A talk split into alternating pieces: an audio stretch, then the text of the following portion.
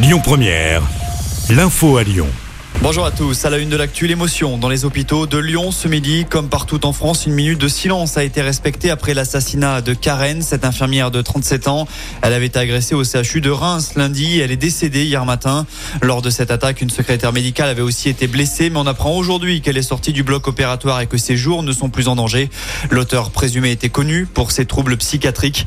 Il avait d'ailleurs déjà poignardé quatre personnes il y a six ans et à l'époque, il avait été déclaré irresponsable. Concernant ce dossier, le gouvernement doit désormais plancher sur des mesures afin d'assurer plus de sécurité pour les soignants. L'une des pistes évoquées mène à une meilleure sécurisation des lieux. Ils étaient engagés pour les autres. C'est ce qu'a tweeté de son côté Emmanuel Macron par rapport au drame ayant touché l'infirmière rémoise, mais aussi les trois policiers nordistes décédés eux dimanche.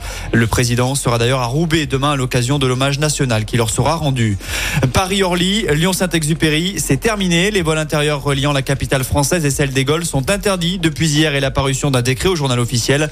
La raison, il existe un équivalent via les rails de moins de 2h30. C'était une des mesures phares de la loi climat. Les autres liaisons impactées par cette mesure sont Paris-Nantes et Paris-Bordeaux.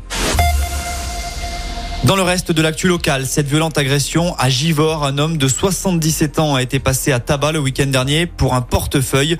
Le septuagénaire a été roué de coups par un groupe de jeunes et s'est vu prescrire 15 jours d'ITT.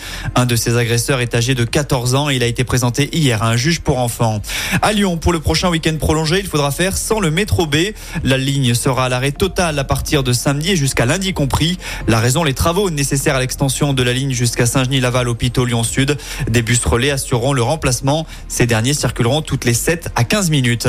Enfin, on termine avec un mot de sport. L'Asvel file en demi-finale des playoffs de Betclic Elite. Les Villeurbanais se sont imposés hier soir sur le parquet du Mans. Au prochain tour, les Rodaniens affronteront soit Boulogne-le-Valois, soit Cholet. La rencontre est prévue dimanche prochain.